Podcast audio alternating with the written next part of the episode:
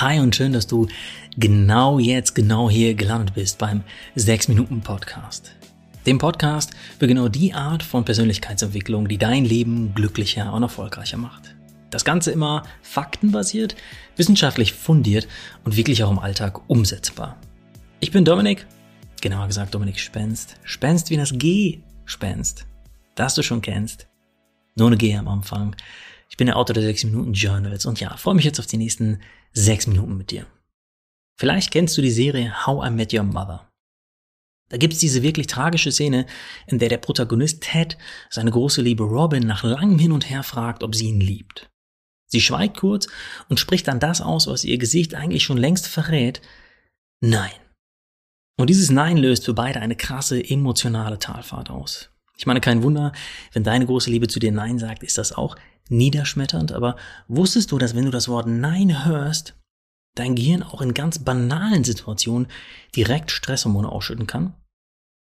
Negative Wörter nämlich, oder anders gesagt, Wörter, die von uns selbst als negativ bewertet werden, wirken sich laut der Wissenschaft viel stärker, drei bis viermal stärker und nachhaltiger auf uns aus als positive Wörter. Und all das passt zu etlichen anderen Studien, die zeigen, dass unser Gehirn genetisch bedingt generell viel stärker auf das Negative als auf das Positive reagiert.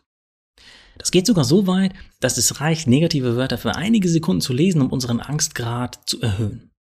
Diesen Effekt können zum Beispiel Wörter wie Tod, Trauer, Krankheit, Schmerz und Elend haben. Okay, also dürfte ich jetzt gerade deinen Angstgrad erhöht haben und bevor du dich zu sehr da reinspürst, lass uns kurz zurück auf die positive Seite wechseln, denn zum Glück gibt's laut Studien zur Sprachwirkung auch Wörter, die natürlich einen positiven Effekt auf uns haben und keine Stresshormone, sondern die Schönhormone auslösen. Wenn ein Satz zum Beispiel mit einem Ja beginnt, kommt es mit recht hoher Wahrscheinlichkeit zur Freisetzung des Glückshormons Dopamin. Als ich das damals gelesen habe, habe ich sofort gedacht, ja super, äh, wenn ein Nein also als Antwort so viel Negatives auslöst, ja cool, dann drehe ich einfach den Spieß um und formuliere alles möglichst positiv. Statt Nein kann ich schließlich auch Ja, aber sagen.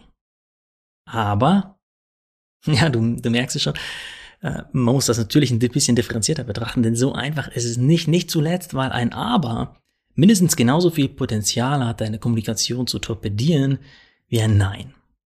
Oder hätte es für Ted wirklich was besser gemacht, wenn Robin gesagt hätte, ja, du bist ganz nett, aber ich will lieber meine Freiheit haben. Trotzdem gibt es einen kleinen Kniff, wie du zumindest in den Situationen, in denen du normalerweise mit Nein oder Ja aber antworten würdest, deine Kommunikation so verbessern kannst, dass sie weniger Stresshormone bei dir und gleichzeitig auch bei deinem Gegenüber auslösen. Und damit wären wir schon bei der Frage, die das Herzstück von diesem 6-Minuten-Podcast ist, nämlich, wie kommst du jetzt ins Tun?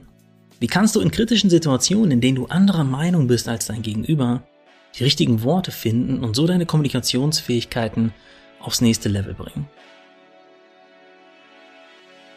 Die Kurzantwort ist, nutze für deine Antwort anstatt einem bösen Nein oder dem gefürchteten Ja aber die beiden Zauberwörter und gleichzeitig. Und bevor du aber zu diesen beiden Zauberwörtern kommst, startest du mit mindestens einem positiven Punkt, am besten sogar noch mit einem zweiten Punkt. Kurzes Beispiel.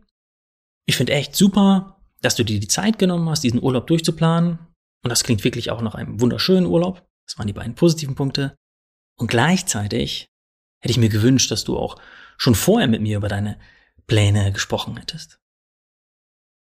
Diese Technik hat im NLP, dem neurolinguistischen Programmieren, sogar einen Namen, nämlich Pacing und Leading, also quasi das Abholen, Pacing und Lenken, also Leading, in einem Gespräch. Also wenn du etwas Kritisches zu sagen hast, startest du mit mindestens einem positiven Punkt, das wäre dann das Pacing, und fügst dann am besten noch einen zweiten guten Punkt, das zweite Pacing hinzu, und dann sagst du, und gleichzeitig gefolgt von dem manchmal etwas unangenehmeren Teil, in dem du deine Kritik, deine andere Meinung verpackst. Dadurch kommt bei meinem Gegenüber an, dass ich trotz meiner anderen Meinung das, was er sagt, ebenfalls wertvoll finde und ebenfalls gehört habe, denn ich wiederhole es ja auf irgendeine Weise nochmal. Und das ist der entscheidende Punkt, wenn unsere Gespräche gut laufen sollen. In einem Meeting kannst du zum Beispiel zu deinem Kollegen sagen, ich verstehe sehr gut, was du meinst, Und am besten gefällt mir an deinem Vorschlag diese präzise Ausarbeitung und gleichzeitig denke ich, dass wir im Moment kein Riesenaquarium für mehr Entspannung im Büro brauchen, sondern lieber ein paar Bürotische. Ja, allein diese kleine Änderung hat doch schon eine ganz andere Energie als ein plumpes, schöner Vorschlag, aber nö, machen wir nicht. Dabei sagt es im Prinzip genau das gleiche aus. Und der Grund dafür ist, dass dieses und gleichzeitig das Gegenstück zum Schwarz-Weiß-Denken ist, in das wir sehr gerne fallen. Anstatt uns vor ein Entweder-Oder zu stellen, also entweder du hast 100% recht oder ich habe 100% recht, lässt es mehr Raum für flexibles Denken. Denn es zeigt uns, es gibt das eine und gleichzeitig auch das andere. Selbst wenn wir es anders sehen. Es schafft eine parallele Ebene, in der niemand auf den anderen herabschaut, in der die Dinge einigermaßen gleichwertig nebeneinander stehen. Und durch dieses positive Abfangen, also das Pacing am Anfang, kommt man auch selbst in eine positivere, wohlwollendere Stimmung gegenüber dem Gesprächspartner. Man lässt sich dadurch auf seine Perspektive ein und gibt der anderen Denkweise und den Argumenten Raum zum Sein, Raum zum Atmen. Damit versetzt es uns selbst in eine verständnisvollere Rolle, aber versetzt auch den Gegenüber in eine sich mehr verstanden fühlende Rolle, bevor wir dann mit dem Lieden, also dem Teil, der nach dem und gleichzeitig folgt, das Gespräch in die Richtung der Themen lenken, die für uns persönlich wichtig sind. Bildlich gesprochen könnte man sagen, springst du mit dem Pacing quasi erstmal auf den fahrenden Zug deines Gegenübers auf, fährst kurz mit bevor du dann zum Leading kommst und beginnst den Zug selbst zu lenken. Und auch wenn diese Methode super hilfreich ist, hat sie wie alles im Leben auch ihre Grenzen. Es bringt zum Beispiel gar nichts, wenn du ab jetzt jedes Mal, jedes Aber und äh, jedes Nein mit einem und gleichzeitig ersetzt. Oder wenn du dir irgendwelche abwegigen Dinge zusammenreimst, um bloß was Positives zu sagen, bevor du mit deiner vernichtenden Kritik um dich peitscht. Ja, wenn diese Methode gerade einfach nicht passt, erzwing sie nicht. Manchmal ist eine klare Ansage oder ein klares Nein besser, auch wenn es unangenehmer ist. Und sobald dein Gegenüber dir anmerkt, dass du gerade irgendwie gestellt redest und das Ganze nicht nach dir klingt, wirkst du sowieso unaufrichtig. Dann hast du zwar auf der sprachlichen Ebene was ganz Feines gemacht, aber auf der Beziehungsebene ist absolut gar nichts gewonnen. Aber ich denke, wenn du das beachtest, dass es einfach zu dir auch passen muss in dem Moment, wirst du wahrscheinlich genauso schnell wie ich hören, dass du empathischer kommunizierst. Seitdem ich das und gleichzeitig nutze, habe ich von vielen Menschen in meinem Umfeld, wirklich vielen, gehört, dass ich bei Meinungsverschiedenheiten oder auch kritischen Themen generell besser zuhöre und generell ruhiger kommuniziere. Und genau das ist ja die Magie von und, gleichzeitig.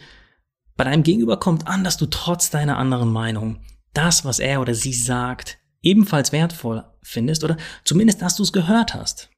Und das ist der entscheidende Punkt, wenn unsere Gespräche gut laufen sollen. Ja, das war der 6-Minuten-Podcast für heute. Ich hoffe, die Folge konnte dich inspirieren, in schwierigen Situationen achtsamer zu kommunizieren. Ich wäre sehr dankbar, wenn du mir eine ehrliche Bewertung in deiner Podcast-App dalässt. In diesem Sinne, danke an dich und bis nächsten Mittwoch, wenn es wieder heißt, hör dich glücklich.